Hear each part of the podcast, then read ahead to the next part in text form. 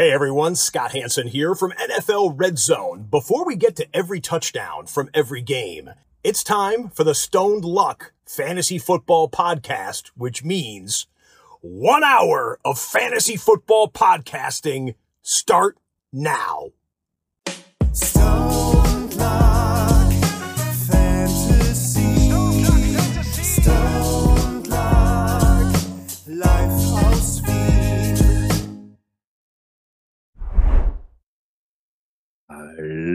Und herzlich willkommen zum Stone Luck Fantasy Football Podcast Part 392. 8 vor 400 und wir wissen ja seit letzter Woche, dass 400 größer 300 ist, Lack. Was geht? Ja, Arsch. Ähm, tatsächlich wirklich Arsch. Es ist so heiß. Es ist die letzte Woche vor dem Urlaub und das ist halt wirklich eine stressige Woche. Diese Woche vom Urlaub, wenn man berufstätig ist, ist furchtbar. Du versuchst die Arbeit von in zwei Wochen zu machen. Zeitgleich hast noch einen Podcast, äh, wo du auch versuchst, die Woche von äh, in den nächsten zwei Wochen vorzumachen, was auch schwer wird. Ähm, aber macht nichts. Äh, selber schuld, sagt man auch immer. Äh, und in diesem Sinne herzlich willkommen an alle, die jetzt auch schon live dabei sind. Über Twitch, über YouTube, über Facebook und hier und da verlaufen sich auch ein paar Leute auf unser TikTok. Aber das Problem bei TikTok ist natürlich, du musst das, also man würde ich jetzt nicht sagen, aber wenn du über Desktop das alles streamen willst, musst du dieses komplett gestörte TikTok Live Studio verwenden und das ist irgendwas. Die, ich schwöre dir, kriegst doch keine Views zusammen. Aber wurscht. Ähm, in diesem Sinne, Stony, wie geht's dir eigentlich? Äh, mir ist de facto noch heißer, weil du hast ja ein bisschen zumindest klimatisiert daheim. Es ist, ich glaube wirklich, bei mir jetzt drinnen genauso viel Grad wie draußen und das ist elendigst heiß. es ist elendigst heiß.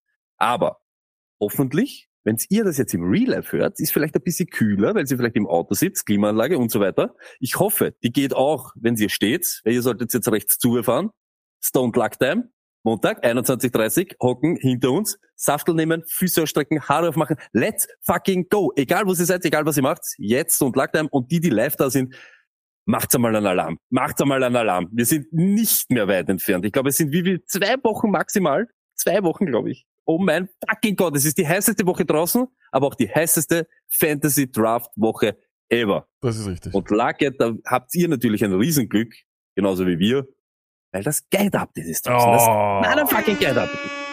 Unglaublich. Und hey, ich sag's euch, wie es ist, jeder, der ihn hat, let's fucking go. Jeder, der ihn noch nicht hat, ich würde jetzt da, so ich würde schnell sein. Ich weiß nicht, wann eure Drafts sind, aber ich glaube, es ist wirklich so. Jetzt, äh, jetzt kommen schon die, ja, jetzt ja, geht's los, jetzt geht's los. 70 Prozent aller Fantasy Drafts, glaube ich, sind jetzt in der nächsten Woche, dieses Wochenende, ist, glaube ich, überhaupt komplett gaga. Fantasy ist hier. Let's go. Let's go. So ist es. Das Let's Guide go. Update ist heiß wie Frittenfett ähm, äh, und äh, da freuen wir uns auch riesig drauf, äh, dass das sehr gut ankommt. Das Toni hat auch nochmal den Link äh, für Twitch äh, jetzt gerade gepostet. Alle anderen, die das jetzt nur im Off hören, äh, beziehungsweise im Off, äh, sondern alle, die das Real Life hören, ähm, geht's einfach auf gumroad.com äh, und sucht oder gebt's einfach auf Google ein Gumroad Stone Luck. Da findet ihr das ganze äh, Teil und ja, ich glaube, äh, Stony hat wieder, ja, muss man ganz ehrlich sagen, äh, du hast dich wieder selbst übertroffen. Da ist wirklich, da merkt man halt einfach ein nächtelanges äh, Herumtippen, dass du da gemacht Das stimmt, Lack, aber es ist ja auch so, ich kann es euch kurz ja mal teasern. Lack hat alle ADPs, alle ADPs sind in der ersten, im ersten Kapitel überarbeitet. Wir haben dazu gemischt die Sachen, die uns aufgefallen sind, wo vielleicht, ja, ich habe einen Kopierfehler gehabt und so weiter. Wir haben diese heißen Backfields, diese, wo keiner sich irgendwas sagen traut. Wir haben uns einfach festgelegt. Wir haben gesagt, wie es ist. Und wenn es dann nicht so ist, ist nicht so. Aber wir geben euch auf alle Fälle so eine Idee, wie sich's, wie es ausschaut. Und dann könnt ihr ja entscheiden, in welches Boot ihr euch setzt. Bei Miami, bei Chicago und so weiter und so fort. Es ist diese äh, Draft äh, Guideline. Wir haben euch so gezeigt, wie unsere Mocks waren. Anhand von dem großen Mock Draft, das natürlich auch auf YouTube ist, könnt ihr euch auch noch anschauen. Äh, Luck ist da eher Wide Receiver heavy gegangen, ich Running Back heavy. Eher, die ersten, ja, drei. Runden, ersten drei Runden haben wir eine Position pickt. Also äh, da kann man dann schon sehen, in welche Richtung es geht, ob das einen Sinn hat oder nicht. Natürlich halt nicht jeder Mock Draft oder jeder Draft gleich aus, aber man sieht, ob das ja, realistisch irgendwie zum Bewerkstelligen ist. Und ich möchte nicht zu viel verraten, es ist schwer. Es ist schwer, wenn du mit drei von einer Position startest. Aber schaut es euch selber an. Let's fucking go. Und außerdem, äh, diese Woche erwartet euch nochmal etwas, denn am Donnerstag werden unsere Stone Ligen ausgelost. Äh, diesmal mit etwas weniger Chaos, denn die Pandorica hat äh, das in die Hand genommen. Es gibt äh, bei uns im Discord ein Anmeldeformular inklusive QR-Code. Und mit dem, wenn ich da schon sage, reicht's, damit ihr wisst, wie professionell das ist. Dort bitte unbedingt noch, noch anmelden, nämlich bis ja, Mittwoch, ne, von Mittwoch auf Donnerstag. Äh, unbedingt anmelden. Donnerstag habe ich extra Urlaub schon äh, begonnen, weil ich gewusst habe, dass wir da auslosen werden. Dann kann ich das den ganzen Tag vorher üben, damit mir nicht nochmal, äh, damit mir nicht nochmal ein paar Dinge fallen, äh, wegfallen. Ähm, aber es wird sicher trotzdem chaotisch. Also Chris79 schreibt gerade im, im, im Chat, weniger Chaos, das ist kein Stone Luck. Ja, ähm, ihr wisst genau, dass das nicht reibungslos ablaufen wird. Da wird die Zeile 18 wieder fehlen und alles mögliche. Das wird ein Traum, darauf freue ich mich irrsinnig. Aber wie gesagt, wer noch nicht, äh, oder ja, wer noch nicht in einer Liga spielt oder noch eine weitere haben will oder sonst was, diese Stone Luck Ligen sind immer die schwierigsten. Ich habe noch nie, ich war noch nicht einmal ansatzweise im Finale von einer von diesen verdammten Ligen und werde es wahrscheinlich auch nie sein. Aber macht nichts. Ich freue mich trotzdem riesig drauf. Donnerstag ist die Auslosung. Dann für euch auch wichtig. Nächsten Montag ist ein kein Re also ist keine Live-Show, sondern eine Real-Life-Show. Wir werden das nämlich am Freitag schon aufnehmen. Und was glaubt ihr, ist es? Richtig, es ist die wichtigste Show des Jahres. Hello, Stony speaking from Vienna. Ja, genau so ist es. Diesmal leider nicht live, leider unter Anführungszeichen, weil äh, wir können am Freitag bereits untertags aufnehmen und werden dann natürlich zur heißen Zeit den heißen Draht erwischen äh, zu den Teams, nämlich zu einer Uhrzeit, wo die auch noch da sind. Äh, weil das letzte Mal, wenn wir da um 22 Uhr dort anrufen, sind die alle schon am Weg nach Hause oder gar nicht Stimmt, stimmt. angekommen in der Arbeit. Ähm, also ist das gut. Und dann die Woche drauf gibt es, wichtig, keinen Podcast am Montag, sondern dann gibt's auch schon die erste Überdosis am Donnerstag. Das ist kein Scheiß. Es ist kein Scheiß. Wir haben tatsächlich nur noch diese Show, dann äh, Story Speaking from Vienna und dann geht's los mit der Überdosis. Also ich meine, was geht ab, Leute? Es geht, es ist so schnell vergangen schon wieder, die Zeit ohne Football und wir freuen uns riesig drauf. Aber Story, du hast uns geteasert vorher, ähm, dass du ähm, irgendwas mit Rammstein wolltest du uns sagen. Äh, Ich, ich habe es nur auf, auf Überhaupt nicht. Ich auf habe mir gedacht, ich habe mir gedacht, das ist ein mit guter Rammstein. Aufnahme. Ja, ne, ich habe mir gedacht, das ist ein guter Aufmacher. Ist nicht Rammstein zurzeit ein guter Aufmacher, dass Leute kicken? Das habe ich mir gedacht. Ich habe nichts zum Sagen über Ja, Rammstein. Ich eher nicht gedacht. Also, ich habe mir gedacht, ich habe wirklich- ich hab mir gedacht, Rammstein, schmuggle ich einmal rein. Aha. Unsere Meinung zu Rammstein. Da haben dann wirklich Leute auch Post, ich glaube, Tom Idolkowski hat gleich gesagt, Feuerzone und was weiß der Kuckuck. Na, ich wollte gar nichts zu Rammstein sagen. Ich habe mir gedacht, ich hole ein paar an Bord, die jetzt warten auf irgendeine Sozialanalyse von mir. Gibt's natürlich nicht. Das interessiert mich Rammstein. Aber ich habe was anderes für euch. Ah, jetzt überhaupt nicht so heiß ist und so elendig. Ja, ich, ich bin kein Dränger, aber dann wäre ich ein bisschen unruhig im Du bist Verkehr. ein weil Dränger. Du bist ein Dränger beim Autofahren. Ich sage es, wie es ist. Du bist ein Dränger. Also, das, äh, sch- schwierige Unterstellung. Aber, und ich sag's jetzt, wie es ist, Radfahrer, die sich absichtlich oder vielleicht auch unabsichtlich, aber weil sie so, so wackelig am Rad sind, so weit wegfahren, äh, weg sind von der, vom Fahrbahnrad, sind elendige Hunde und Hündinnen, überhaupt wenn es so heiß ist. Wenn du in einer einspurigen Einbahn oder in einer einspurigen Gasse einbiegst und du siehst schon einen Radfahrer, der eineinhalb Meter Platz lässt zu parkenden Autos, du weißt, du kommst nicht vorbei, ohne dass du riskierst, ihn irgendwie mitzunehmen. Und ihr wisst's alle. Jeder Autofahrer und jede Autofahrerin wissen, da bleibst du über. Und dann duckerst du hinter dem bei 32 Grad Außentemperatur her und willst einfach, ich, ja, ich, ich habe mir schon uroft gedacht. Uroft habe ich mir gedacht. Ah, Ich, ich, Wem geht's genauso? Wem geht's eins für elendig, elendig, elendig? Und Radfahrer sind wirklich, sie zelebrieren das und wissen das. Er spürt das, dass du nicht vorbeikommst. Er spürt das und es, er genießt es. Er genießt es. aber Stony, weil das jetzt so gut passt, äh, also ich, ich finde das gut, wenn du das so sagst, aber das Ding ist, wie viele Autofahrer auf der ganzen Welt, wie, glaube, kann es durchaus sein, dass du dich auch überschätzt. Äh, eine kleine Anekdote dazu. Wir sind vom äh, Finale der Austrian Football League nach Hause gefahren und haben dort zwei Hörer Du aufgekabelt. aber, aber, du darfst das jetzt erzählen, diese Geschichte mit Ding. Aber wenn du Partei ergreifst für den Typen, Ich brauche keine dann bin, ich, Parteiergreifung. dann bin ich sofort auf. Hör Dann zu. bin ich sofort auf. Auf Wenn du für den Typen, der was sagt, okay. Das ist so Wahnsinn. Man können sich besser einstudiert haben. Und zwar, wir, also wir haben zwei äh, Hörer, der, der äh, Dorian, äh, der, äh, wie, wie heißt er? Chargers. Heiselchick. Heiselchick, genau. Heiselchick, Dankeschön. Ähm, und den haben wir mit seinem, äh, mit seinem Haberer, also beziehungsweise mit einem Freund von ihm, äh, aufgegabelt dort und haben die mit heimgenommen. Äh, jetzt haben wir die mit heimgenommen und auf der Fahrt zurück, ich, für mich war es schon klassisch, ich sitze mit dem Stone im Auto, da weiß ich, auf was ich mich einlasse.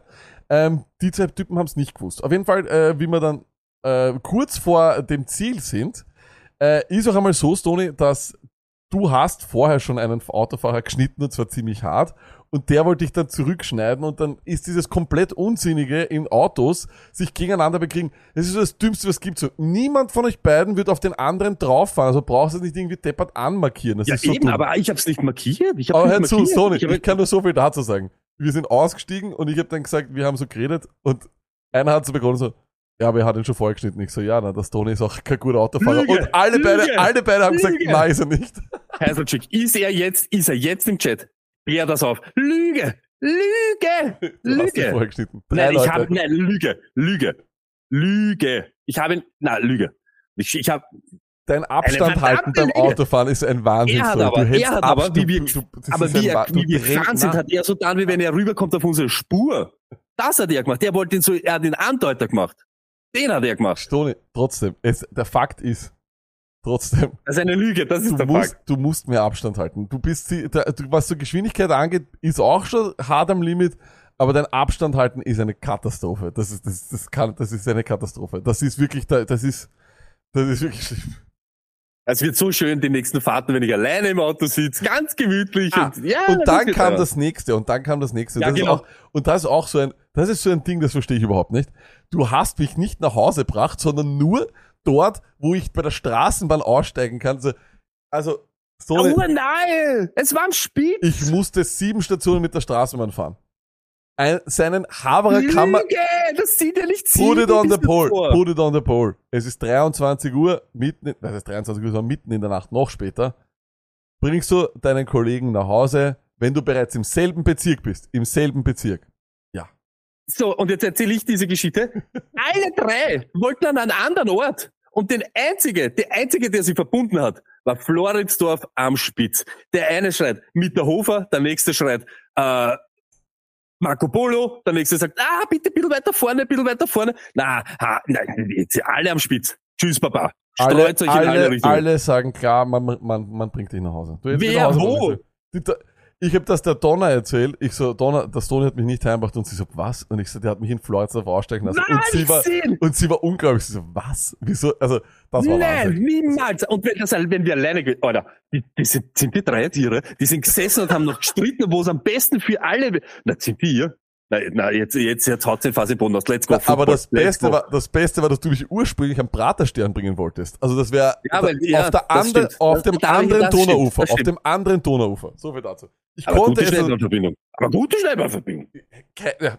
Let's talk football. Let's talk football.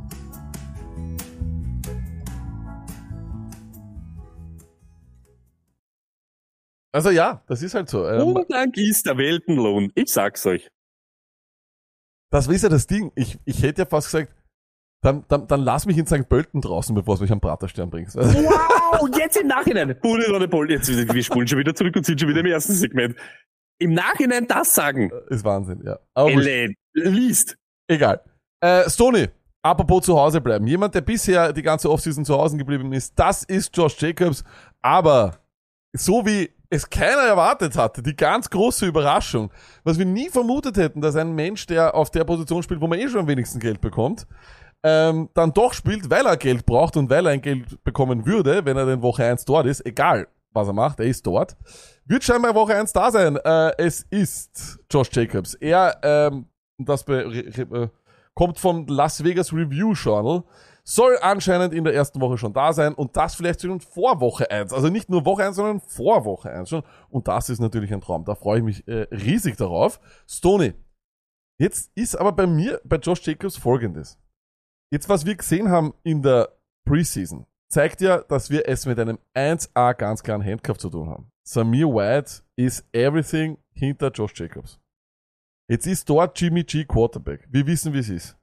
Keine 4000 Yard Saison, etc., etc., etc. Ich, ich meine, muss Josh Jacobs in allen Rankings nicht eigentlich steigen und sind wir die Gescheiten, die sagen, wir lassen uns da überhaupt nicht davon beeinflussen?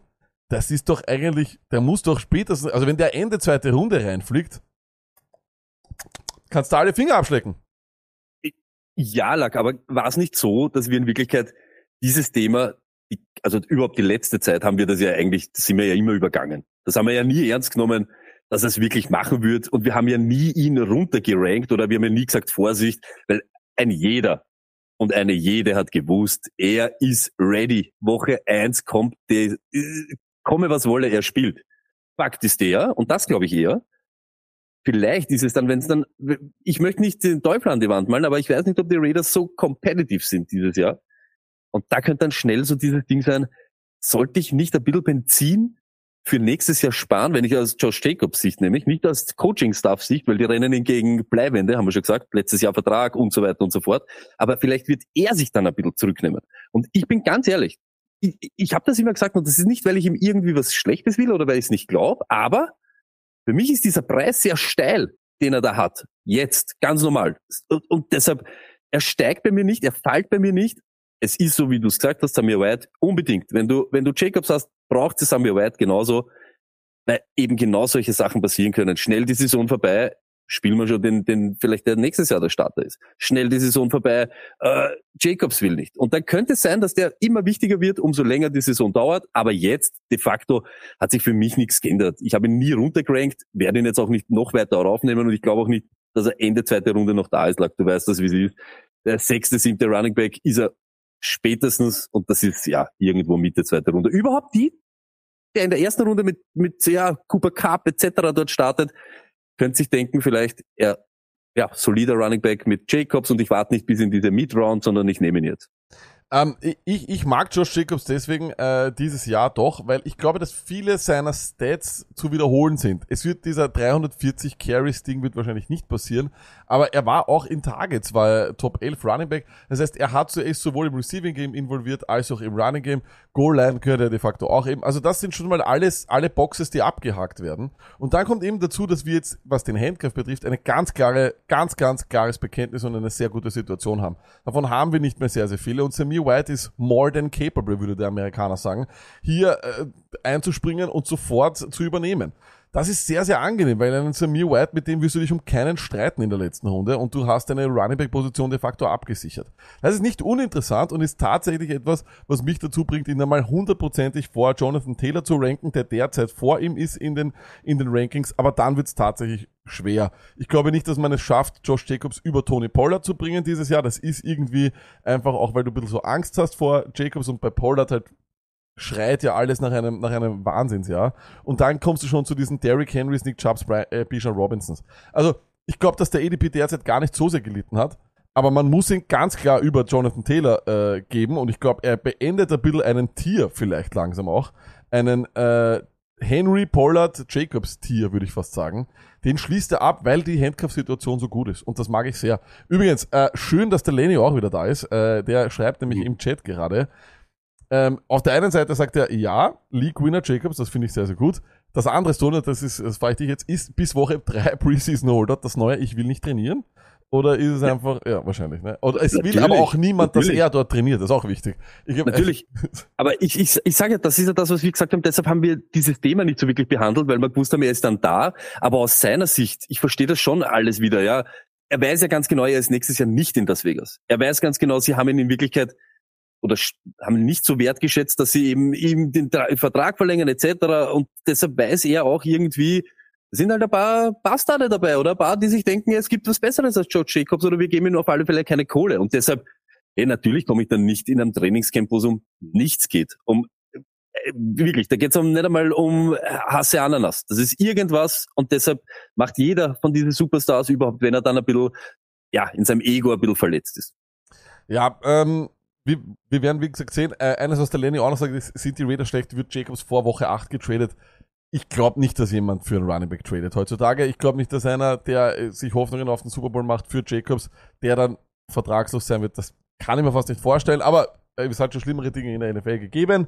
Ähm, wie gesagt, Josh Jacobs ist fit und sollte auf jeden Fall innerhalb der Top 8 Running Backs weggehen. Davon gehe ich jetzt absolut klar, weil auch das, was hinter ihm ist, ist ganz klar hinter ihm. Najee Harris, Stevenson, Etienne, Mixon, Gibbs, ganz klar hinter ihm. Von dem her finde ich das eine sehr, sehr beruhigende und sehr gute Nachricht. Dann haben wir auch etwas erlebt. Ah, schön, dass das nicht funktioniert mit, mit dem Freisteller. Ein Traum. Äh, Stoney, Tank Bixby. 13 Mal gelaufen für 70 Yards in der Preseason äh, gegen die Lions und er war wieder extrem gut. Tank Bixby war extrem gut und die Leute sind nervös. Die Leute wollen wissen, was ist mit Tank Bixby los? Was ist mit Etienne los? Wie viel wird Bixby ihm wegnehmen? Müssen wir zittern? Und sinkt Etienne, also auf PFF zum Beispiel, da fällt der ins Bodenlose. Also bei den PFF-Rankings ist es, das ist Wahnsinn. Wahrscheinlich aber denkt man sich vielleicht auf der einen Seite, okay, wir haben das schon einmal gesehen, dass sie Etienne nicht die volle Workload geben. Ähm, und wieso sollte man nämlich einen Drittrunden-Pick investieren in einen, der dann ganz klar die Nummer zwei ist? Committee, Etienne mehr Passing Downs, Bixby vielleicht Early Downs, 50-50 Splits, Tony, was ist es? Sicher kein 50-50-Split wird es nicht geben. Aber, und das haben wir jetzt schon hunderttausendmal gesagt, und gerade in diese Dynasty Rookie Drafts, wir haben das immer gesagt, nehmt Bixby lieber früher als später. La lasst euch nicht auf dieses Gambeln ein. Er ist ein capable Handcuff auf alle Fälle. Sie haben auf einmal bemerkt, dass er Hände hat und wir sagen das jedes Mal. Das sind College-Spieler, die vielleicht nie in die Situation kommen sind, viele Bälle zu fangen, weil dieses Spielstil dort oder dieses Scheme nicht gegeben hat. Aber dass der Bälle fangen kann, ist doch klar. Das war das Erste, was wir gehört haben. Das nächste ist, Etienne am Ende des Jahres verletzt und so weiter und angeschlagen oder früh angeschlagen, wird für die Jaguars ein Problem.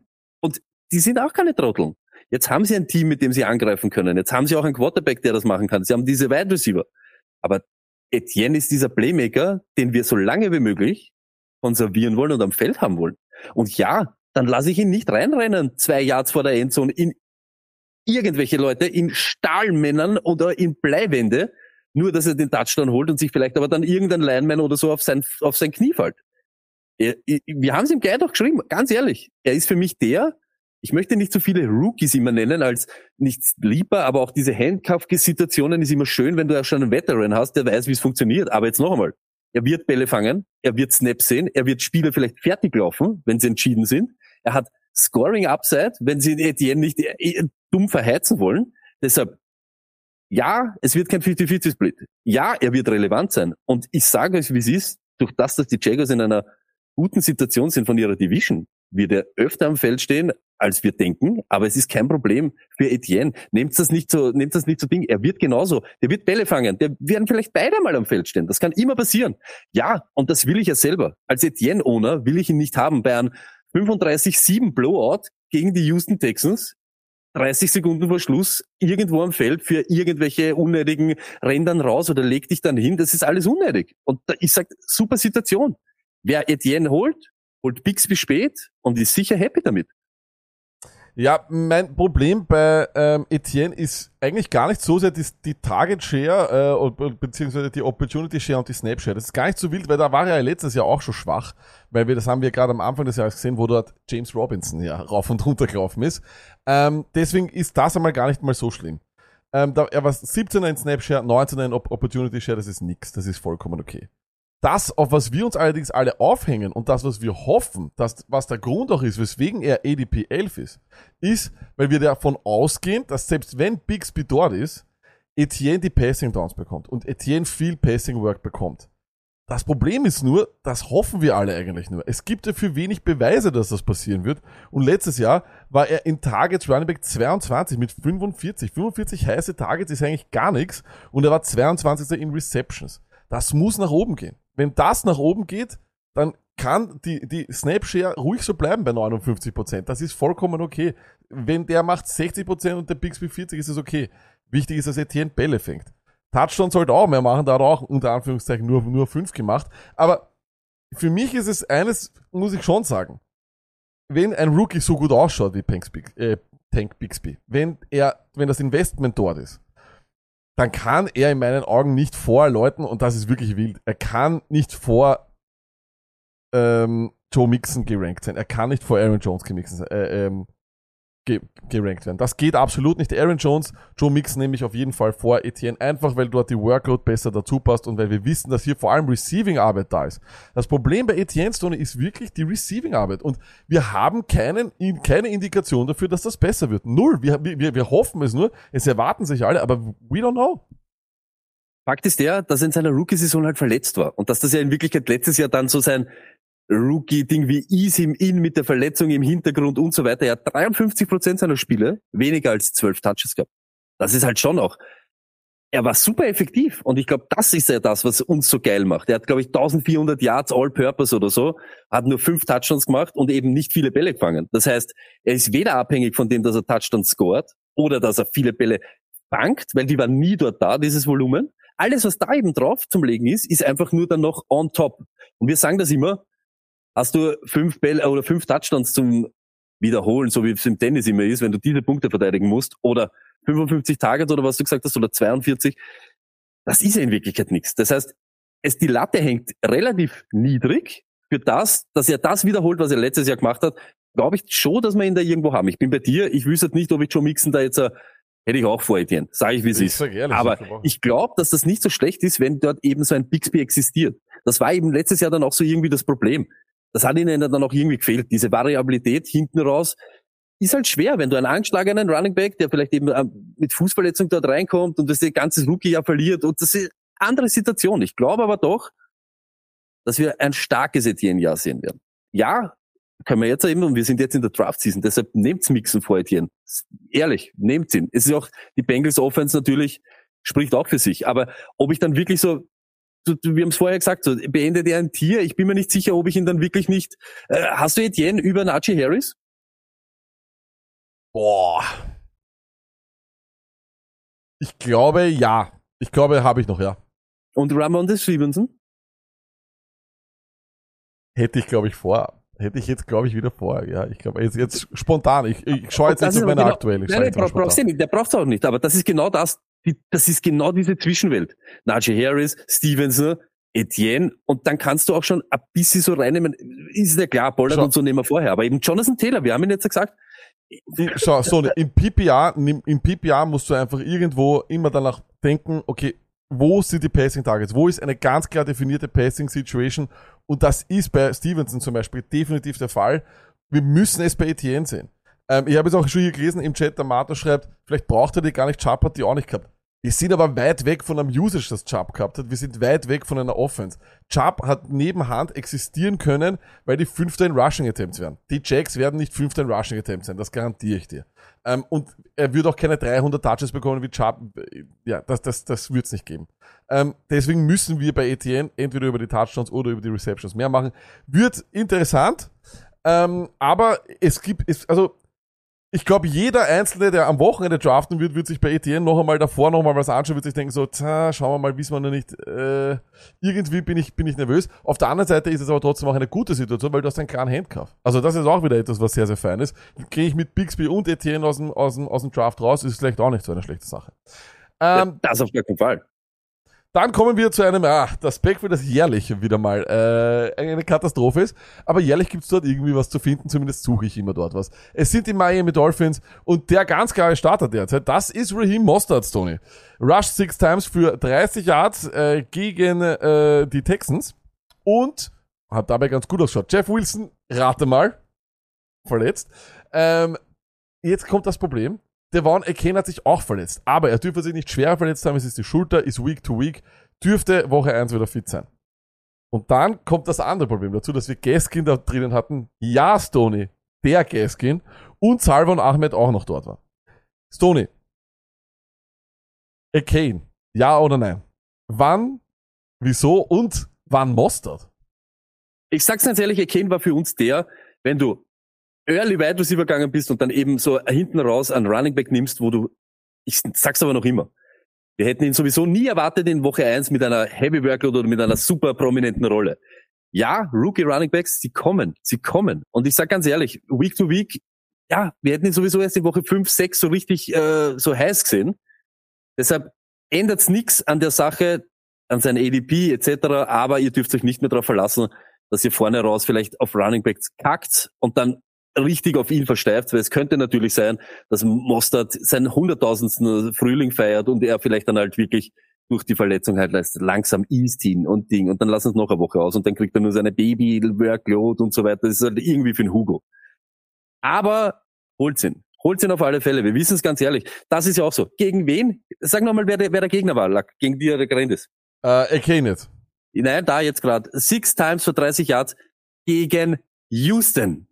Gegen Ja. Houston. Wir warten alle. Jeder rennt gegen Houston gut. Und noch einmal, Mostert, wir wissen, was passieren wird. Woche 1, Woche 2, Top 10 Running Back. Immer. Macht er immer. Den Scheiß macht er immer.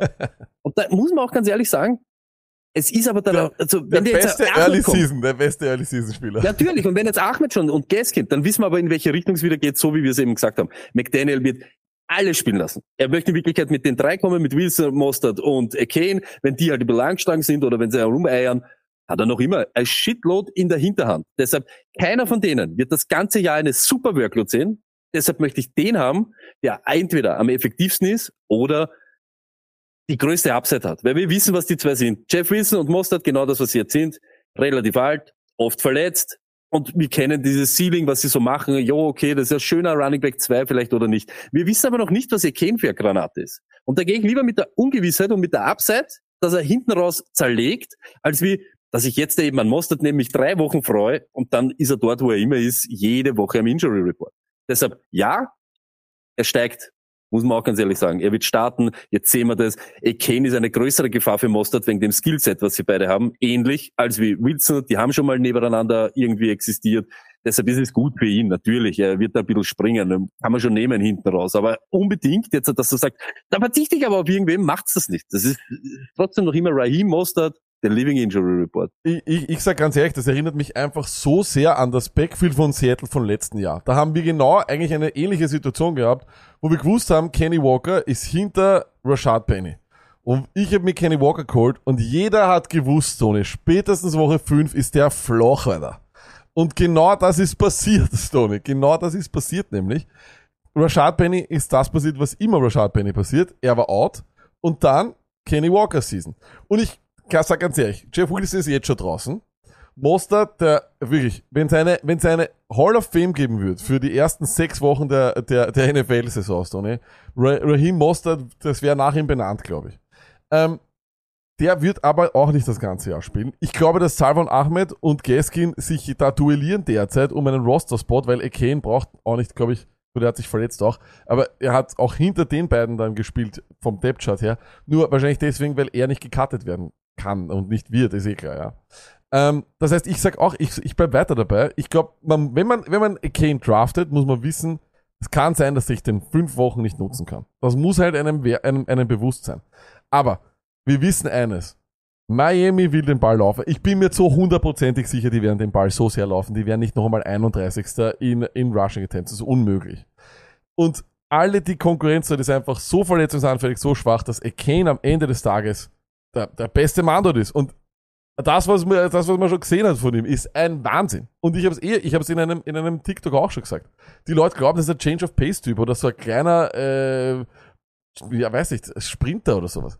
Der 100, 190 Carries gehabt letztes Jahr in 10 Mhm. Spielen. Also ist schon Wahnsinn. Und deswegen glaube ich tatsächlich, Es war, er ist, er ist der Mann. Aber man muss, man darf nicht reachen für Akane. Das glaube ich, darf man nicht, weil man muss realistisch sein. Jetzt mit der Verletzung überhaupt. Genau, das ist das jetzt. Jetzt braucht ihr nicht in diese Single Round, Single Digit Rounds dort irgendwie hingreifen, aber wenn er dann in 10, 11 ist es wirklich wurscht, nehmt ihn. Und es geht noch einmal. Es war der absolute ausgesprochene Wunschspieler von McDaniel, für den er im Draft dann noch hochtradet, damit er ihn holen kann. Dieses Investment ist da, die Opportunity wird da sein.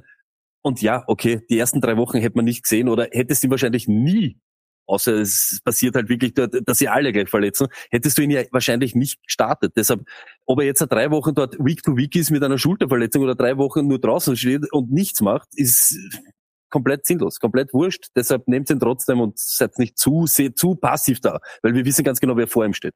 Äh, ganz eine traurige Nachricht zwischendurch. Standalizer schreibt im Chat, wie ich vor zwei Jahren im Startup noch für Gaskin hochgetradet habe. Ja, ja, die Gaskin-Zeit, die werde ich nie vergessen.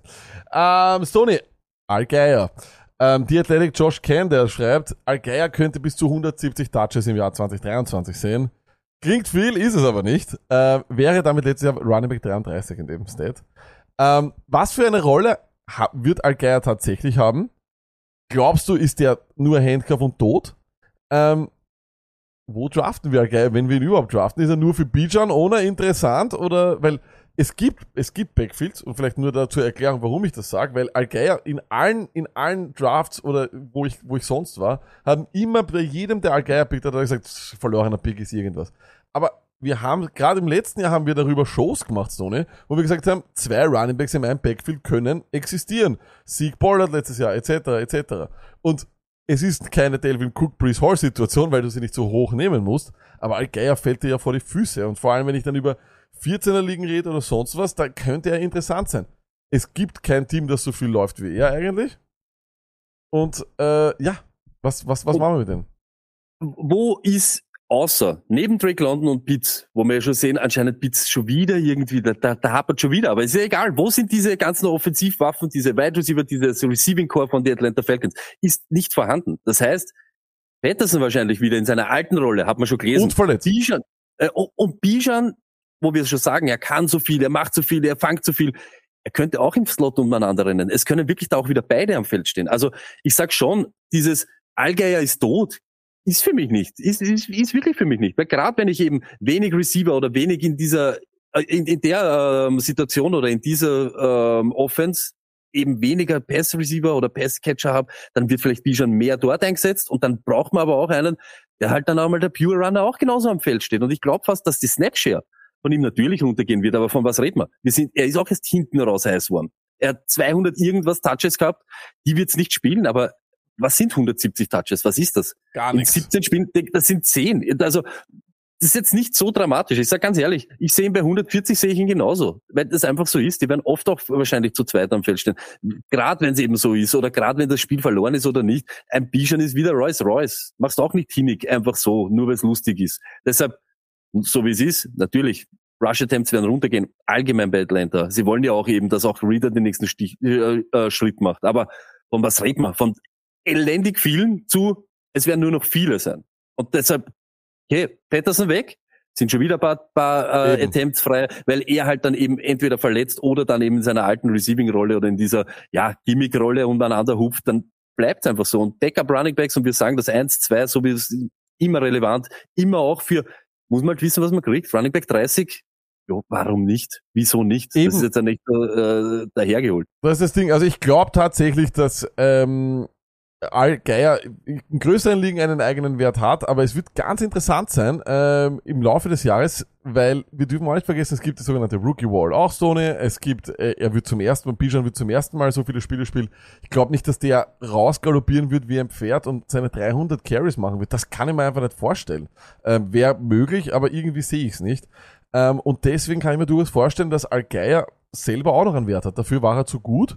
Ähm, und ja, wir werden auf jeden Fall sehen, äh, wie, die Reihe, wie, wie die Reise weitergeht bei Al Geier. Das Ding ist, er war letztes Jahr Running Back 17 mit 210 Carries äh, in diesem Wert. Ähm, da würde er natürlich runtergehen, aber er wird das ganze Jahr spielen. Also 10 bis 15 Carries, na, 10, 15 wäre arg, aber 10 Carries pro Spielstunde, da kann man, da hat man allein Wert. Das Ding ist, es müssten vielleicht noch Receptions dazu kommen, davon hat er kaum welche gemacht. Aber eh, in größeren Ligen, glaube ich, kann man, kann man damit leben. Sehe ich genauso. Also ich glaube, wir, es gibt viel elendigere Situationen oder wir reden uns in viel schlimmere Situationen was rein oder irgendwie glauben, dass das was wird, als wie eben diese Algeier-Rolle. Weil noch einmal, er hat ja in Wirklichkeit auch nichts getan, damit sie ihn links liegen lassen. Das, das ist eben nicht dieses James Robinson-Treatment, wo es auf einmal Ding, die wissen ganz genau, was sie an ihn haben. Und genauso wie es ist, Bijan, egal jetzt wie er eingesetzt wird oder nicht, aber trotzdem willst du ihm genauso, du brauchst den, du brauchst den ja fit, das ist, die haben so hoch investiert in ihn, die haben nichts davon, wenn sie den Tod rennen, in einer eben vielleicht toten Saison oder vielleicht eben in einem toten Spiel. Absolut. Und damit kommen wir zu unseren Fantasy Sleepern. Es ist endlich soweit. Wir haben sie wieder gefunden, ausgegraben. Das Toni ein bisschen weiter oben in den ADPs, ich ein bisschen weiter unten, aber wir schauen einmal rein. Let's go. Back to reality. Let's talk fantasy. Unsere Sleeper-Teams des Jahres. Und äh, man muss halt schon auch ganz ehrlich sagen, einige unserer Sleeper-Teams waren nicht so gut letztes Jahr. Wir ähm, definieren ja Sleeper immer ein bisschen anders. Äh, bei uns ist, gibt es ganz klar Regel, Regel Nummer eins, ein Rookie ist kein Sleeper. Das ist einmal das Allerwichtigste, ein Rookie ist ein Rookie, Rookie ist kein Sleeper. Ähm, deswegen kommt hier auch kein Rookie vor.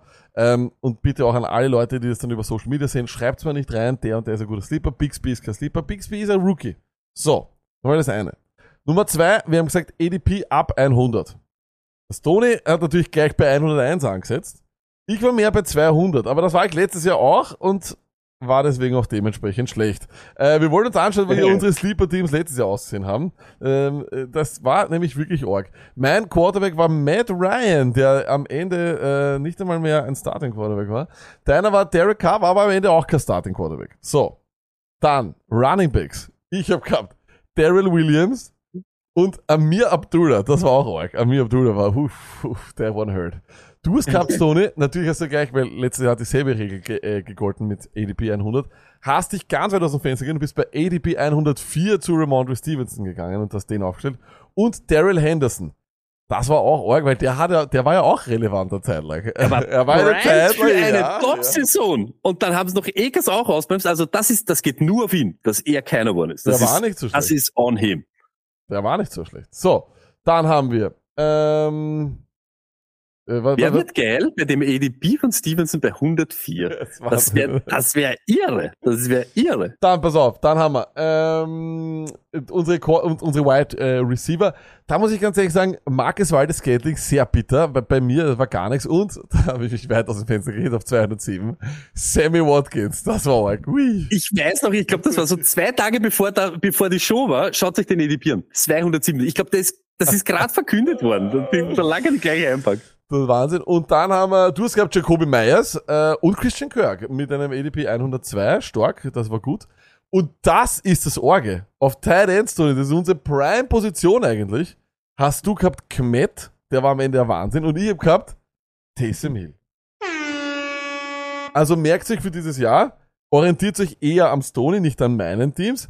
Aber bei Tight End hört uns beiden zu. Das können wir uns, das können wir uns so merken. So, Stärkste Position immer schon gewesen. Haben wir immer immer schon, das war immer ganz klar. Wichtig. Und dann kommen wir zu den Teams und Stoney, du eröffnest deine Teams und auf die Quarterback-Position setzt du niemand geringeren als the one himself, your äh, Super Bowl Quarterback. Darf man auch nicht vergessen. Viele Leute vergessen, dass der im Super Bowl war. Äh, Jared Goff. Warum? Ja, easy. Ich habe mich wieder an dem orientiert. Gleich einmal bei 100 rund, rumgefischt, so geschaut. Und hey, es ist ja nur bei mir so. Ich würde ihn nie nehmen. Aber ihr solltet ihn nehmen, wenn sie wirklich auf, auf äh, Quarterbacks scheißt. Das war schon wieder 2022. Hat das top ausgeschaut. Das war schon fast wieder ein Career-Year, was er gehabt hat. Und noch einmal, die Lions Offense ist de facto nur besser geworden. Nur besser. Er hat jetzt auch wieder diesen Titan, den er verloren hatte gegen Ende der Saison. Äh, Top Passcatcher sind dort.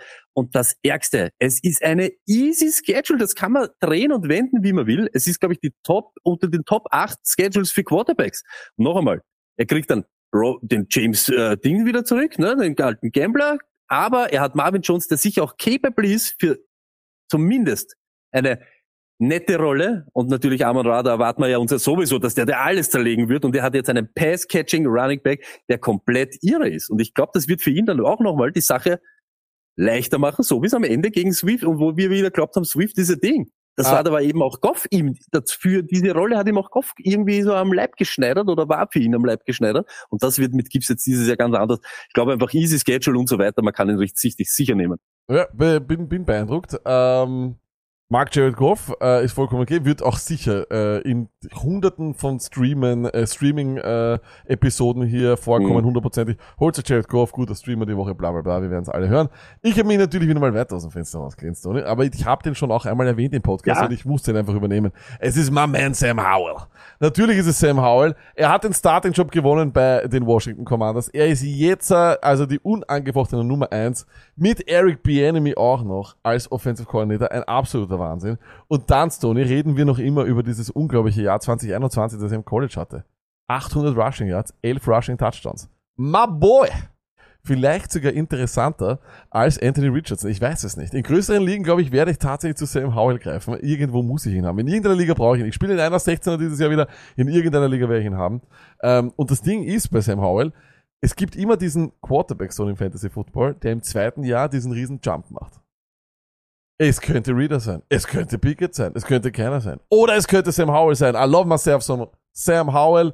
Ähm, aber ich glaube tatsächlich, du wirst am Ende besser dastehen als ich. Ja, aber das ist, ja, aber gut, das, das- darf man ja nicht machen. Das, also, hey, genau das, aber das ist jetzt gut, dass du das angesprochen hast. Macht das nicht.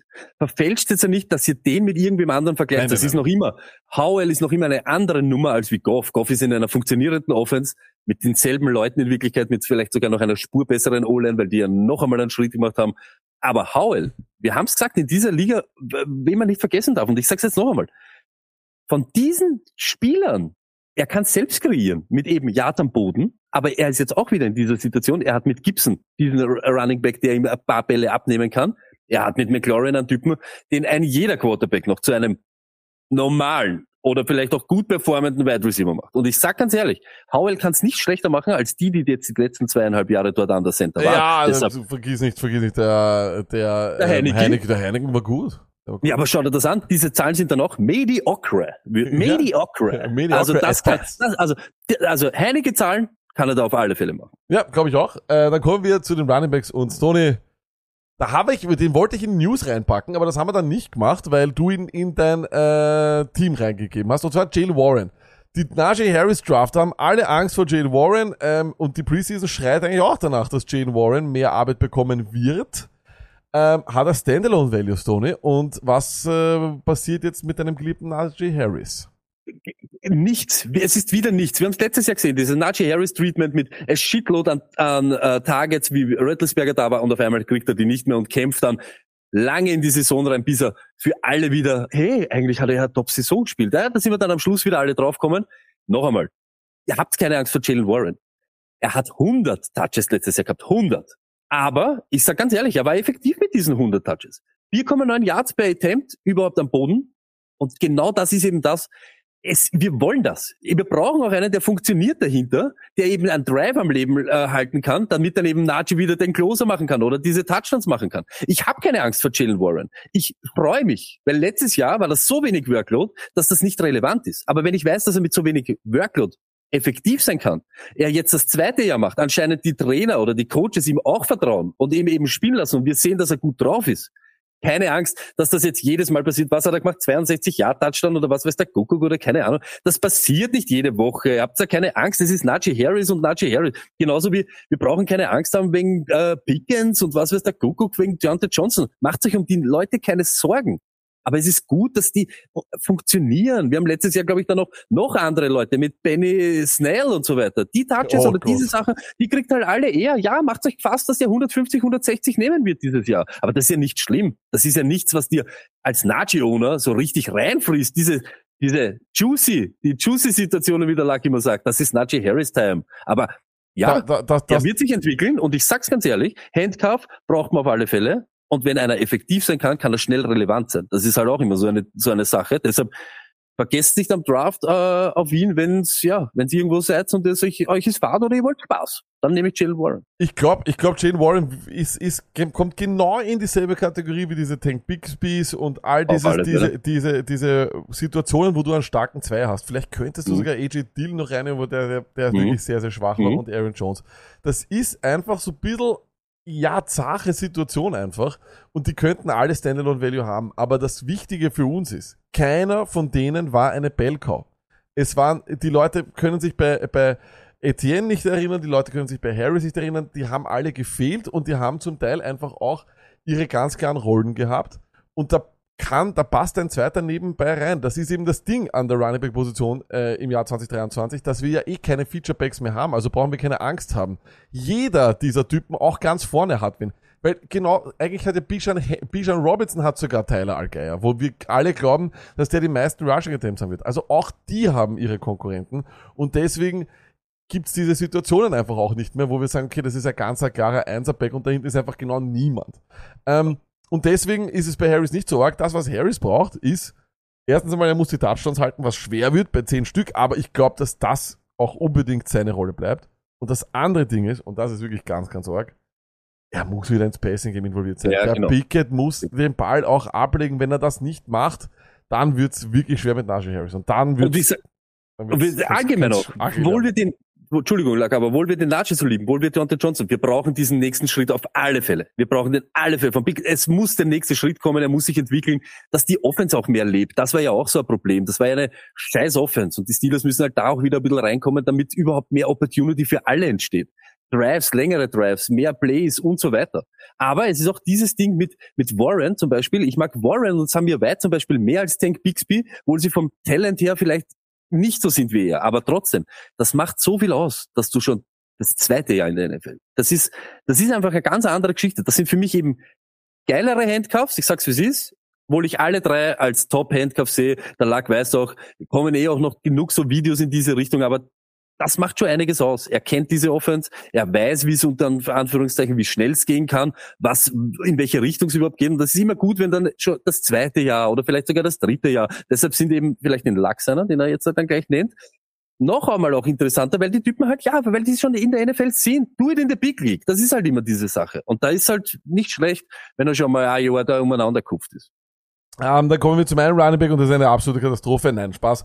Ähm, ich ich, ich setze mich auf diesen Typen wieder drauf. Das ist wahrscheinlich ein großer Fehler, weil er das eh nicht wiederholen kann, was er gemacht hat. Aber irgendwie glaube ich einfach, dass die Kansas City Chiefs die funktionierenden Parts, die sie hatten, ja, ähm, und die, die sie halten konnten, die auch weiterhin involvieren werden. Ich kann mir nicht vorstellen, dass Jarek McKinnon der in den Wochen 9 bis 18 Nummer 2 in Running Back Targets war und Nummer 2 in Targets bei den Chiefs nur hinter Travis Kelsey. Ich kann mir nicht vorstellen, dass der äh, stirbt und dass der keine Rolle mehr spielt. Ich sehe das einfach nicht. Ich, und das Ding ist, wir haben Podcasts gehabt, wo wir gesagt haben, wir starten Pacheco und McKinnon. Deswegen ist auch Pacheco für mich kein großes Problem für McKinnon.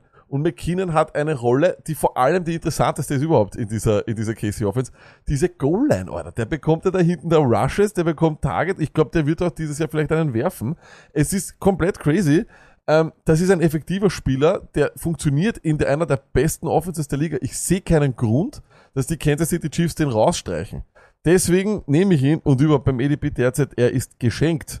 Äh, bei ihm muss man auch aufpassen. Nicht reachen für ihn, Leute, weil ich bin auch, ich bin schon so spitz teilweise auf ihn, dass ich ihn in 12er Drafts habe ich ihn, glaube ich, schon in, in, der siebten Runde oder so teilweise genommen. Da muss man aufpassen, da muss man aufpassen. Ähm, aber er ist ja, äh, ich, ich will dieses Jahr eigentlich keinen Draft verlassen ohne ihn. Das ist wirklich tatsächlich nicht nur ein Sleeper, wie ich es mag, sondern ist einfach ein Spieler, den ich extrem mag. Aber da geht jetzt wieder alte Regel. Wir wollen Leute, die am Feld stehen, am besten oft, aber wenn nicht oft, dann in Scoring Opportunities oder in diesen Targets oder, äh, oder in diese Situationen, wo er Target zieht oder wo er vielleicht dann den Closer den Touchdown macht. Und jetzt noch einmal. In 76 Prozent seiner Spiele hat er unter 10 Touches gehabt. Unter 10 Touches. Und trotzdem 10 Touchdowns und dann am Ende ein Running Back 2 Finish. Da bist du entweder super effektiv oder du stehst an den richtigen Positionen am Feld. Und das ist eben genau diese Sache. Wenn du auf einmal in der Red Zone der Offense eine ganz andere Möglichkeit gibt oder auch Kelsey dann den Touchdown zu machen, weil McKinnon noch da ist und dann all eyes on McKinnon. Wir wissen, Pacheco ist der Bouncer und der Bruiser und McKinnon hat dort sein, seine Area ist für ihn. Und deshalb, ich sag's ganz ehrlich, wenn ihr für so einen Spieler reacht, eben genau die, die super effektiv sein müssen, dann bitte aber für ihn. Das sage ich ganz ehrlich. Also bevor ich einen Swift nehme, bin ich immer noch immer bei McKinnon, weil der Preis einfach ganz anders ist und da besser reinpasst. Das finde ich auch. Und dann kommen wir zu deinem zweiten Running Back. Und da lehnst du dich wieder extrem weit aus dem Fenster und gehst mit Devin Singletary, Stoney. Ähm, ich habe dich ganz identifizieren können, was du mir in der Nachricht, die du mir geschickt hast, da noch drunter haben wolltest. Ich habe nur geschrieben, Career nie mehr 188 Attempts. Genau. Was bedeutet das?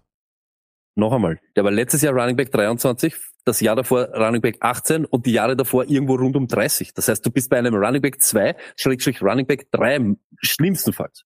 Aber er hat nie diese Monster-Workload gehabt, nie. Es war immer irgendwer neben ihm, mit ihm oder auf ihn, jedes Jahr. 188 Attempts war das meiste, was er je gehabt hat. Er macht rund, jedes Jahr rund um 200 Touches, hat 50 Targets in allen vier Jahren. Und ich habe das gesagt, mit 4,4 Yards per Attempt, der Typ ist in Wirklichkeit von die Running Backs, die eben nicht diese Elite Workload haben, super zuverlässig. Mein Trust, und um das geht's, ist in ihn der, der schießt durch die Decke. Ich sag's wie. Und ja, er wird nicht die Damian Pierce äh, dazu bringen, dass der nur am Bangel sitzt. Überhaupt, weil er jetzt 100% in einem Preseason-Game mit der First Offense, das interessiert mich gar nicht. Mich interessiert nicht, ob das die First Offense ist oder nicht. Houston spielt mit einem Rookie Quarterback. Wir wissen gar nichts und es kann in die Richtung gehen oder in die andere Richtung gehen. Aber das Einzige, was ist, Damian Pierce hat letztes Jahr so scheiße ausgeschaut im Passing Game und dieser Spielstil, den er hat, ist einfach sehr kräftezehrend. Das heißt, es ist genauso wie in allen anderen Situationen ein zweiter Pass dort auf alle Fälle hin. Und die werden schnell bemerken, dass das einer ist. Und deshalb wird er mehr Problem, als wenn er irgendwem anderen bekommen hat, der alles kann. Nicht alles super geil, aber er kann alles. Er kann dir dieser Catching Back sein, er kann dir aber auch mit dem Ball laufen. Er kann dir auch den Touchdown machen. Singletary, ich sag's wie es ist, ist in einer super Situation, dass er eben, wenn ihr den hinten raus bekommt, einen schönen Running Back 2 erwischt. Ähm, Das Ding ist in Amerika derzeit, äh, ist äh, Damian Pierce am Reisen wie noch, Ja, noch nie zuvor, weil er in der Preseason äh, de facto alles bekommt. Ähm, ich glaube aber auch, dass man das nicht allzu sehr interpretieren darf und ich glaube auch, dass man Singletary holt, damit er eben einfach diesen Change of Pace macht oder damit der einfach auch, der wird eine ganz klare Rolle haben, glaube ich, weil das Ding ist eben, genau wie du sagst, Tony, Damian Pierce ist ein sehr, sehr guter Pure Runner, aber ich glaube nicht, dass du Singletary einfach so holst. Das kann ich mir nicht vorstellen, wenn du einfach nur irgendeinen äh, geholt hättest, der äh, das Wasser äh, ihm reicht oder sonst was oder der ihm auf der Seitenlinie irgendwie den, das, das Platzal warm hält, hättest du nicht Singletary genommen, sondern hättest du gewartet bis jetzt oder hättest irgendwie auf die Roster-Cards gewartet oder, sonst was. Ähm, ich habe natürlich wieder mal ganz anders angegangen. Ich wollte nämlich Du kurz Quatsch, Ja, bevor bitte. du den sagst. Ja? Das geht noch um Singletary kurz. Das ist das, was er hat keine spezielle. Du holst ja nicht ein Catching Back, sondern, Ding, sondern du hat, sie haben sich diesen All-Around Back geholt. Genau aus dem Grund, weil ja am Ende des Jahres oder wo er dann heiß gerannt ist, Pierce, ja, der Gegner hat aber auch gewusst, ihr könnt gegen uns rennen. Ich weiß noch, dieses Eagle-Spiel. Macht deine 150 Yards, aber ihr gewinnt dadurch kein Spiel. Du kannst laufen, laufen, laufen, wie du willst. Und das ist eben dann so slow-paced und die Zeit rennt so runter, dass dieser Spielstil eben von Pierce zu diesem Team ja, das, das beißt sich halt. Wenn du schon am Verlieren bist und dir rennt dann noch die Zeit davon, du kannst den Ball nicht hunderttausendmal rennen, wie es er brauchen wird. Und da passt er dann halt super dazu. Ich habe es wieder mal anders angegangen. Ich mache jedes Jahr dasselbe eigentlich. Ich schaue mir an, wer ist der älteste Running Back, wer ist dementsprechend äh, hat schon ein bisschen was am Tacho drauf und wer hat einfach auch ein höheres Risiko, dass er sich verletzt und hat gibt es dahinter dann eine gute Handcuff-Situation. Tada! Ich habe letztes Jahr schon einmal erwähnt. Keontae Ingram Stone in der Zeit schaut so aus, als wäre er die ganz klare Nummer zwei hinter James Conner. James Conner ist aber bereits 28 Jahre alt und du weißt genau, Tony, 28-jährige ähm, Running Backs bauen ab. Mit 28 beginnt der Abbau, der wird von 28 auf 29, in der, also in der 29er Saison, wenn die da 29 sind, ist es ganz krass, da machen sie bis zu 30% weniger Punkte als davor. Ähm, mit 28 beginnt das alles und deswegen, ich bin kein Connor-Hater, die Leute unterst- unterstellen mir, dass ich ein Connor-Hater bin. Bin ich gar nicht. Ich bin der Meinung, dass ich Connor damals entdeckt habe, als er zu den Cardinals gegangen ist und ich gesagt habe, der wird äh, Touchdowns machen. Ähm, aber er ist 28 und 28-jährige Runningbacks äh, holen ist schon ein Risiko. Ähm, dieses Jahr gibt's aber, muss man sagen, auch sehr, sehr viele von diesen 28-jährigen Runningbacks und älter noch. Ähm, aber nichtsdestotrotz, ich glaube, Keontae Ingram ist ein deeper, deeper, deeper den Sleeper. Ähm, für alle 16er Ligen oder sonst was, merkt euch den Namen, alle Connor Drafter. Ich weiß nicht, ob du den haben willst, äh, ob du, ob du Connor unbedingt handcuffen willst, weil werden die Cardinals schlecht sein? Ich glaube schon. Ähm, aber nichtsdestotrotz, es scheint eine sehr gute Handcuff-Situation zu sein. Letztes Jahr war es ja eben nicht so, weil da hätte ich mich auch wieder draufgesetzt.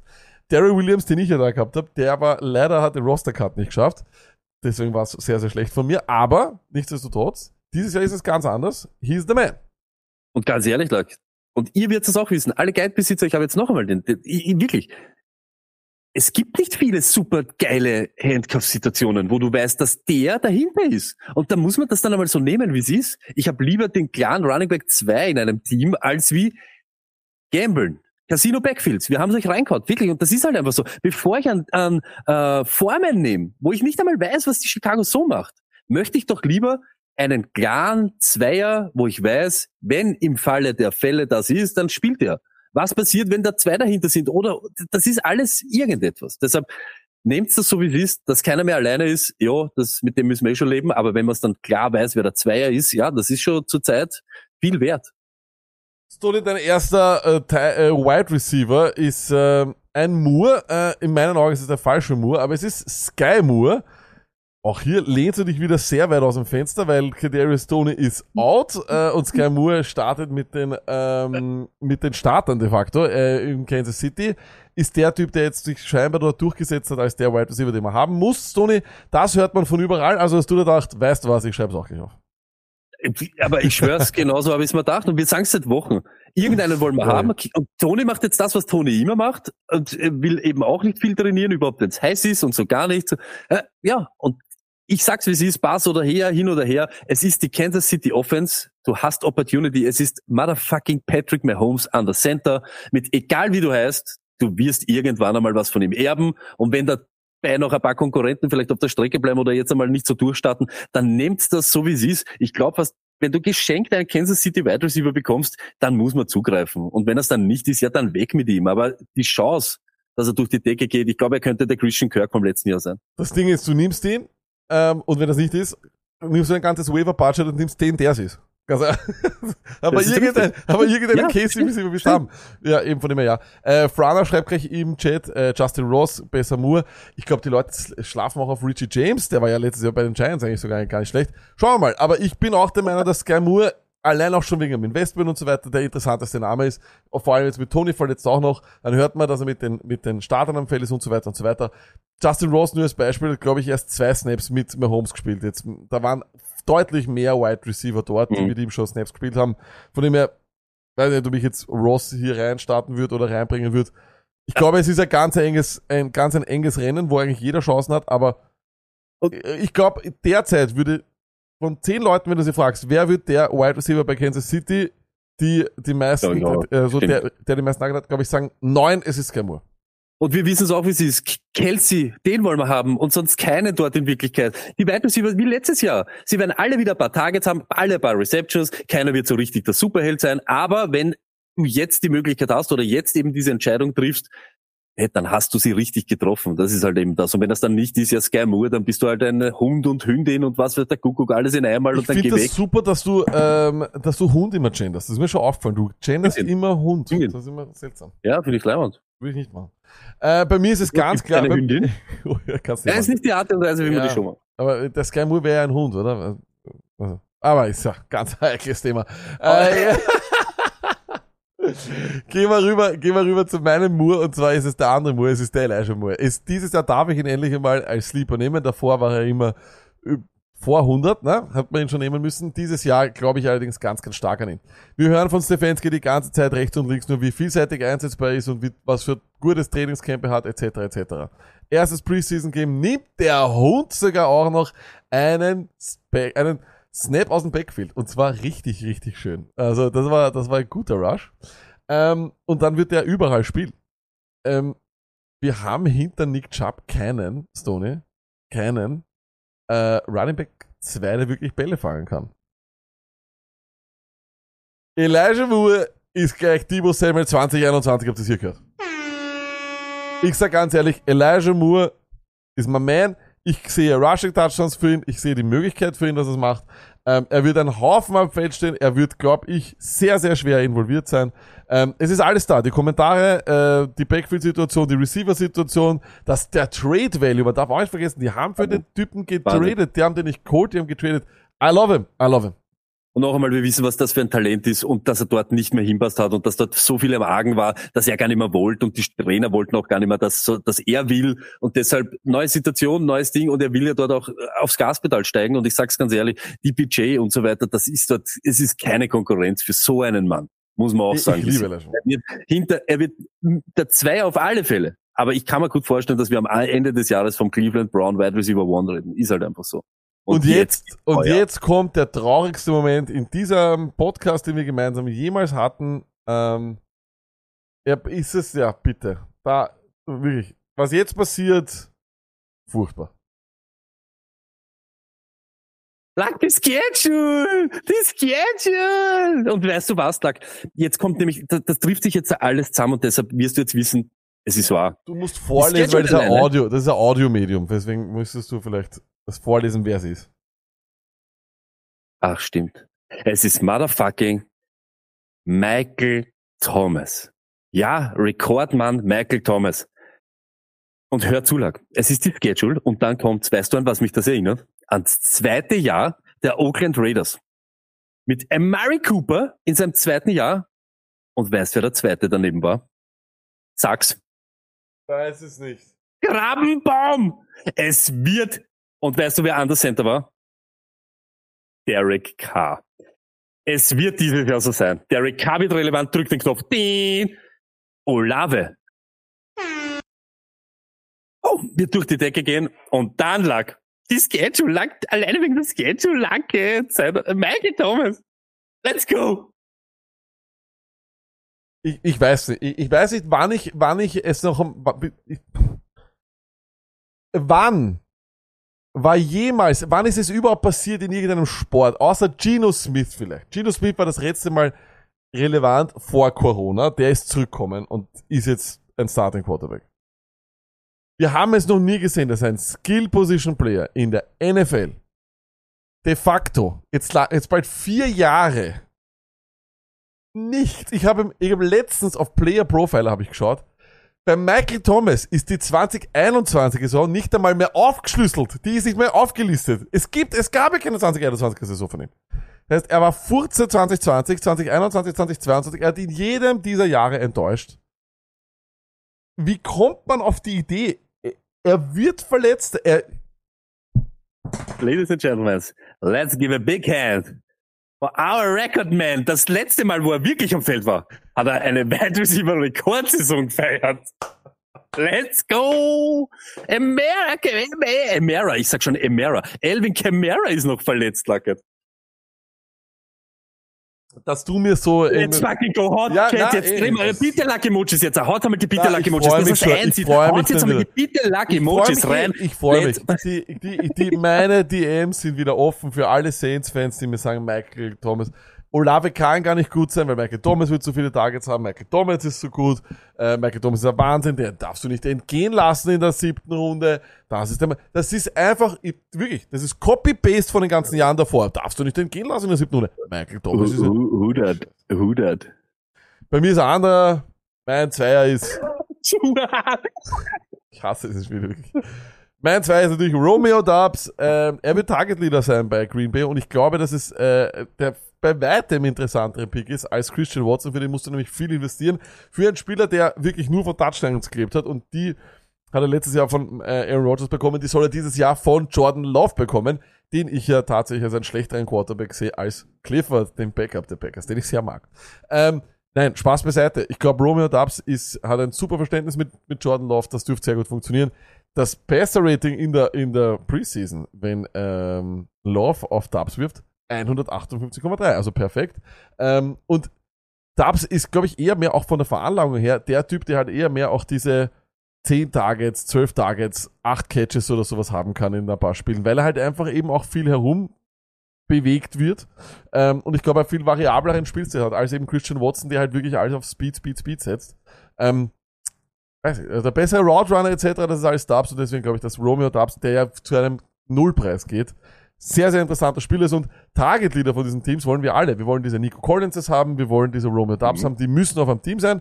Deswegen bin Mhm. ich bei Romeo Dubs, taugt mir extrem. Super, du kriegst schon die ersten, du kriegst schon die ersten Gratulationen. Michael Thomas geht irgendwo zu dem Preis, wenn er dir sechs gute Spiele macht. Danke, nehme ich. Na, das glaube ich nicht. Ich glaube nicht, dass ich einen Spieler draft, wenn ich heute weiß, ich habe nur für sechs Spiele. Thomas, da reden wir über Dubs. Es geht um das. Love under Center. Neue Offense. Du weißt gar nichts und dann möchte ich für einen guten Preis einen erwischen. Ja, Watson könnte es natürlich sein, aber ihr müsst doch für Watson das investieren, wo er jetzt eben steht. Und wissen tun wir es nicht. Und Dubs kriegst du hinten raus. Es ist ja so ein Late-Round-Bargain, was du da bekommst. Wirklich. Du kriegst, als, du kriegst ein Geschenk. Wahnsinn.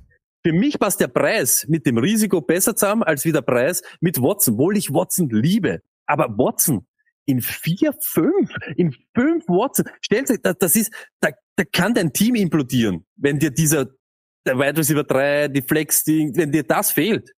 Aber wenn dir Dubs aufgeht, da sind wir dann wieder, da reden wir dann wieder von diesen League-Winner. Wenn er dir genau das, wenn auf einmal in die Wide Receiver 2 Rolle in deinem Team rutscht, das ist halt irre. Äh, die Saints-Fans jetzt auch schon stark im Chat vertreten. Natürlich, Manager schreibt gleich, danke Stoney, can't guard Mike. Übrigens, ich sollte, man sollte ihn unbedingt in Can't find Mike, weil wo ist er? Wo ist er? Can't find Mike. Äh, in dem Sinne, jetzt kommt unsere stärkste Position, Stoney. Ja. Die Ends. Das ist Ja. unsere Prime-Position. Ja. Ähm, ich werde sehr überrascht. Ich habe schon die, die, es gibt schon erste Tipps aus dem Chat, wen ich haben werde. Dulcic, Okonkwo, vielleicht, schauen wir mal. Es ist der Tight End Podcast, Stoney. Aha. Tell us something about your tight end mit dem Namen Hayden Hurst. Hayden Hurst nichts anderes gemacht als geliefert. Letztes Jahr dann eben auch, es ist halt so. Bei den Bengals ist es halt schwierig dann. Ja, das ist halt dann, da ist viel los, viel Betrieb, jeder will dort Bälle fangen und der Tyler Boyd spielt, spielt dort nur die dritte Geige oder die vierte hinter Mixen sogar und dann Higgins und dann Chase. Das ist halt schwierig. Aber wo es gut ist, in einer Situation, wo ein alter Wide Receiver, der keine Rolle spielen wird, herumrennt, ein Rookie, der wahrscheinlich der beste Mann dort ist und einer, der eigentlich nur eins gegen eins Bälle fangen kann, deep down irgendwo mit Shark, die ihm der Rookie wahrscheinlich gar nicht werfen kann. Für mich ist Hayden Hurst so ein sneaky gutes Pickup, den ich vielleicht sogar, wenn es mal wirklich deppert reinrennt, den als zweiten Titan einfach so nimmt. Weil das wirklich passieren kann, dass er von der Target Share her dort oft, oft angeworfen wird, weil eben der Rookie eben noch langsam oder irgendwie reinkommen muss, Seelen nicht das ist, was er eben einmal war. Und gerade diese Red Zone Opportunities, Titans, ihr wisst ganz genau, wie das ist. Das ist halt so. Und eben dann ein Seelen, der vielleicht drei Spiele spielt und dann wieder draußen umeinander humpelt, da bist du auf einmal dann in so einer Situation, dass du eine Shitload an Tage ziehst und ich glaube, Hurst geht eigentlich undrafted. Und deshalb, den, den, den schieben sie euch hinten so rein. Also das ist so, ey, warum nicht? Nehmt sie mit dem Wagel und let's go. Und ich, glaube, er hat noch nie mehr als 60 Targets oder was gesehen. Deshalb, der lebt auch mit einer kleineren Workload oder mit einer kleineren Target Share. Wegen, äh, wegen deiner Michael Thomas Attacke werde ich jetzt zurückattackieren und sage, Finger weg von Hayden Hurst, sage ich ganz ehrlich, ähm, aus einem simplen Grund.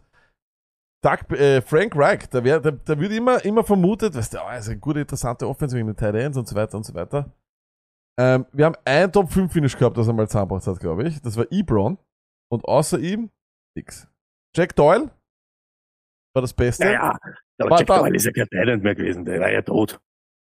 Titan 16. Also wenn ihr Titan 16 haben wollt, dann holt's euch Hayden Hurst. Als Sleeper? Als Sleeper nehme ich ihn doch. Okay, ja, gut. Aber jetzt pass auf, Sonny. Ja. Dieses Jahr geht ein Tight End weg. Der hat die viertmeisten Targets aller Tight Ends in den letzten zwei Jahren. Kannst du dir das vorstellen? Wir haben die großen drei. Wir haben Kelze, Andrews, wir haben Hawkinson. Und dann fehlt, dann haben wir einen vierten. Und jetzt würde jeder sagen, George Kittle. Äh. Warum? Immer verletzt. Was glaubst du, was wird das tippen, Stoney? Wer ist noch ein End, der viele Targets hat in den letzten zwei Jahren? Gehen schon, ich habe schon einen Sneak Peek draufgeworfen und ich sag gar nichts. Like, Und die Leute schreiben Erz. Die Leute schreiben Erz. Es kann doch nicht Erz sein, der war nämlich verletzt. Und dann schreiben wir, ein Joko kann auch nicht sein. Nein. Es ist allerdings tatsächlich wahr. Die LA Rams, die so flach sind, das glaubt ihr nicht. Die haben keine Kohle, die haben gar nichts. Die können niemanden holen, die haben nie, wirklich nix. Die haben, die haben einen Draft braucht, damit sie überhaupt einmal genug Leute im Trainingscamp haben. So hat sich das angefühlt. Die sind flach wie eine Beißzange. Deswegen, deswegen, meine lieben Leute, haben sie auch einfach keine Konkurrenz mehr für Cup holen können und auch keine für Higby. Higby hat die viertmeisten Targets aller Talents seit 2021, which is fucking amazing. Er ist der einzige interessante Mann in dieser Offense, der überhaupt wahrscheinlich den Ball fangen kann, weil von den anderen haben wir es noch nicht konstant gesehen. Wir wissen nichts von Von Jefferson. Wir haben keine Ahnung, was Tutu Edwell ist und der neue Pakatura oder wie der heißt, keine Ahnung. Tyler Higby is a man. Das einzige, was er braucht, sind mehr Touchdowns. Aber das, da hat er so weniger gemacht letztes Jahr bei seinen 108 Targets trotzdem, dass er nach oben gehen kann. I love me some Tyler Higby. Ähm, er geht, er ist, die Leute ignorieren vollkommen, dass er so viele Targets gehabt hat. Und ich will auf je, also ich, ich kann es mir einfach nicht vorstellen, Stoney. Das ist, der wird die zweitmeisten Targets haben in dem Team. Und wenn ein Tight End, normalerweise sagen wir, wenn ein Tight End Target Leader bei, dem, bei seinem Team ist, ist er eigentlich Must Draft. Must Draft. Der Das- wird wahrscheinlich die zweitmeisten haben dort und das ist eine gute Offense. Wahrscheinlich immer noch, das werden wir noch sehen. Aber wenn alle fit sind, Ich, ich- ich habe einfach, Top 12, ich hatte, Top 12, book it. er, er, er screwt mich seit Ja, Jahren. du hast ihn einfach. Er ist dein Michael genau, Thomas. aber, ich, ist wahr. stimmt, aber, das, was er eben auch ist, er, Route äh, Participation ist er wirklich. Er rennt immer. Er ist immer auf Routen. Das stimmt. Und das Einzige, was ich da jetzt wirklich gebe, das macht er, die Jahre hat er davor auch immer gemacht und dann hat er trotzdem dann diese, diese Bälle nicht gesehen, die man eben braucht. Diese Touchdowns und so weiter. Aber Stafford ist back. Und das, ich, das macht es sneaky gut. Sag Wie ich ganz lange ehrlich. ist die Frage? Überhaupt, ja, okay, aber trotzdem, solange er da ist, ist das einmal schon sicher ein Upgrade von Baker und was weiß der Kuckuck, was da umeinander kupft ist. Deshalb wahrscheinlich von den von denen, die über den äh, EDP 100 sind, gebe ich da recht, ist es sicher der, der beste Mann oder den, dem man am meisten vertrauen soll. Auch mehr als Hörst. So ist es. Ähm, äh, somit hat der Austro-Saint gewonnen und äh, hat geschrieben Higby. Ähm, er fragt, was er denn gewonnen hat und der Junkfit sagt richtigerweise, egal was, du würdest es nie geschickt bekommen. Jetzt also die Frage am Ende, Stoney, ist das Paket schon unterwegs an den King of Kings und den Champions of Champions an den Cookie? Nein, noch nicht, aber alles andere ist erledigt. Sagt's Unglaublich, jetzt, unglaublich. aber es ähm, kommt, es kommt, aber Austro Saint, Nein, nächstes? Jahr werde ich das auch übernehmen. Nächstes Jahr, ich verspreche Ah. das jetzt jedem allen, jeder, der das, Stimmt, das ich wär werd, eh das ist wirklich, das macht überhaupt keinen Sinn, dass du das machst. Ich werde das übernehmen, fertig. Hat der Aus Versehen den Guide? Außersehen, wenn du noch keine Schreib Guide rein. hast, kriegst du einen Guide. Kriegst den Guide. So ist es. So ist es. Äh, oh, nochmal, Bambusbjörn, wo ist McLaurin-Shirt? Das ist richtig. Das haben wir auch. Noch nicht aus Versehen, bitte. Ähm, schreib mal. Schreib mir jetzt sofort, wie kann man da, kannst du mir da was flüchten? Du kannst mir in auf Discord. Schreib mir in Discord oder schreib in Lack oder schreib irgendwo Schreib im nur Lack. deine Schreib im E-Mail-Adresse. Lack ist gescheiter. Schreib in Lack die E-Mail-Adresse und du hast ihn. Passt. In dem Sinne, danke vielmals an alle, äh, die wieder live dabei waren. Wir werden jetzt allerdings im Off noch einen Mock machen und an alle, die Auction Drafts machen wollen. Das ist ein neues heißes Ding, kommt aus Amerika, wird, äh, kommt wie eine, wie eine, wie eine Welle. Und deswegen, ähm, will der CDA das auch machen mit euch. Und wer mit, immer schon mal mit CDA in einer Fantasy-Liga sein wollte, there you go. Ähm, gibt's einen Link. Und ähm, ja, sonst gibt's nichts zum Sagen. Wie gesagt, äh, das nächste Mal, äh, wenn ihr den Bock habt und wenn ihr in einer Liga seid, dann kommt's am Donnerstag vorbei, denn da werden wir die Ligen live auslosen. Und ansonsten in einer Woche gibt's Real Life Hello Stone is speaking from Vienna. In dem Sinne, speak to us, Vienna. Guide, Guide, Guide, Guide, Guide, Drafts, Draft, Draft, Draft, Draft. Kommt in Discord. Schaut unsere Social Media Kanäle. Es ist wichtiger wie nur irgendetwas jetzt in dieser Woche ist heiß draußen und heiß im Fantasy Business und im Fantasy Land, wo wir uns alle umeinander treiben. Deshalb, hey, baut's keinen Scheiß, kühlen Kopf bewahren. Bis nächste Woche. Checkt unsere Social Medias. Peace.